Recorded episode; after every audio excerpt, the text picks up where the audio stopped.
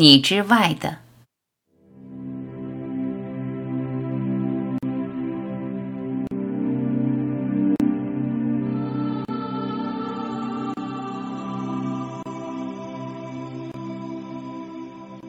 回到永恒，无论多沉重，瞬间就轻松了；无论多痛苦，立刻就开心了；无论多想不开，当即就释怀了；无论多忧愁，愁云便烟消云散了。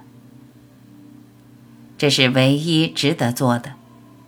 还有什么需要分心的呢？在永恒的眷顾中，不应该三心二意。除了永恒之外的一切都是浮云。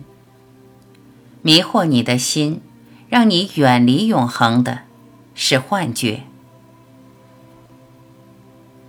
保持清醒，明白你要什么，明白你是谁，至关紧要。别在人身上下功夫。别指望在人身上修出个神奇，那都是幻想。一个人无论怎么修，只要试图得到某种额外的，便是轮回。修行是放下、消减的过程。减到你怕，减到你欢喜，减到没有你这个人，减成。超越人的存在，转换身份认同，放下人的身份认同，就是解脱。所有的修行都是为了这一个目的。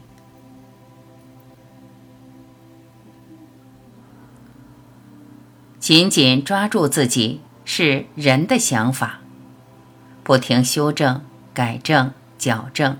在人身上下多大功夫，在幻象上做多少努力，都是徒劳。唯有认清幻象，不断放下，放得片甲不留。你得靠这个人身来修行，你却不能在人身上修行。忘掉人身，所有修行都是为了觉醒。醒悟到，你不是这个人。